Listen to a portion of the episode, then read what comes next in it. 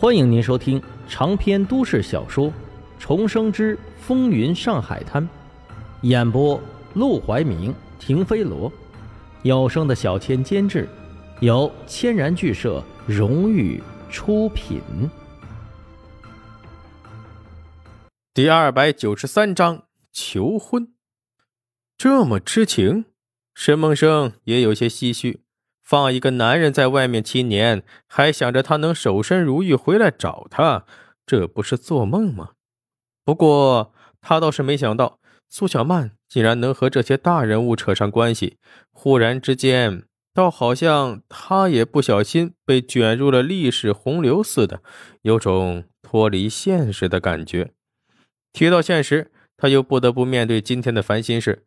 起床洗漱之后。他带着苏小曼走下楼，在钱美玲、沈广川诧异的目光中介绍了一番：“我的女朋友苏小曼。”原来是阿生的女朋友啊！他们早就知道沈梦生在外面还有一个正式的女朋友，只是一直没机会见面。没想到今天就见到了。钱美玲上下打量了一番苏小曼，是怎么看怎么喜欢，长得真俊，也有气质，一看。家境就不错，还读过书，便立刻拉着他坐下，一边张罗着教小娘端饭菜，一边客气的寒暄。早就听阿生说过你了，说你长得俊，没想到本人更俊。苏小曼有些害羞，这不知不觉的竟然就见了家长。不过早在苏州的时候，沈梦生就也已经见了他的家长，两人的关系。就好像已经确定下来似的，沈梦生坐到他的旁边，看着他害羞的模样，也不禁一笑。只是见家长而已，我还没说要求婚呢，你激动什么？去你的！苏小曼瞪他一眼，不过心里也知道，沈梦生既然敢带她见家长，就说明他对自己是真心的，奔着结婚去的，而不是像对娇小娘那样。明显是养在家里的一个小妾，想到这里，她更是满意了。吃完饭，沈梦生便不得不担负起男朋友的职责，送苏小曼去上班。经过一夜的缠绵，沈梦生对苏小曼亲昵了很多。走在街上，他大方搂着她的腰，两人说说笑笑，打打闹闹，和那些年轻的小情侣没什么两样。沈梦生忽然又觉得，他和苏小曼。保持这样没有共同语言的关系也不错，没有共同语言，他们就永远不会谈论生意上的事情，立场上的事情，也就永远不会争吵，不会有这方面的烦恼，而只需要像普通情侣一般暧昧缠绵，说说笑笑，无比的快乐。到了医院楼下，苏小曼还有些依依不舍，尤其是想到今天晚上她就要一个人回家睡觉了。嘴角就耷拉了下来。你下次什么时候来找我啊？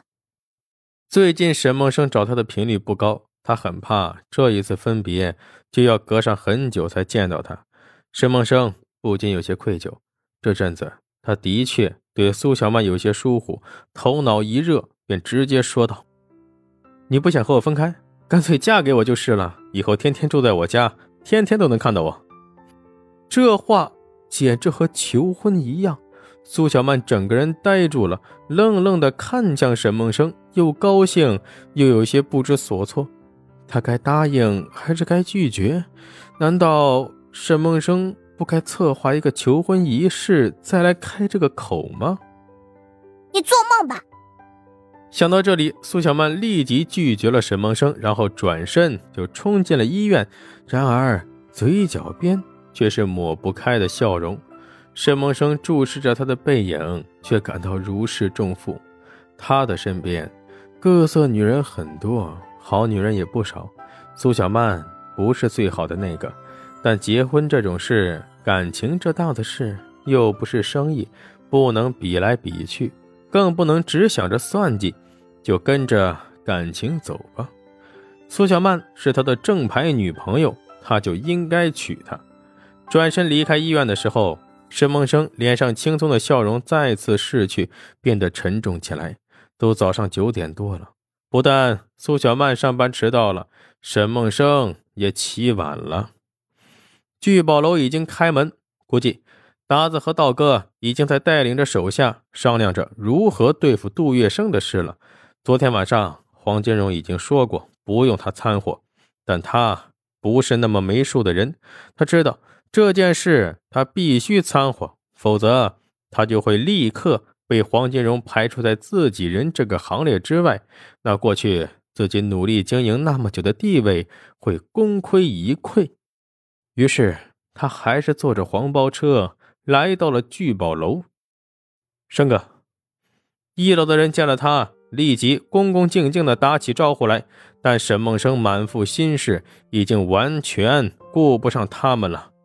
看着他目不斜视的上楼，几个人对视一眼，不爽的压低声音抱怨：“这才上位几天呢，就摆起架子来了，小心摔着，小声点吧，当心被他听着。”楼上几个人正在走廊里徘徊，拦着要经过的人。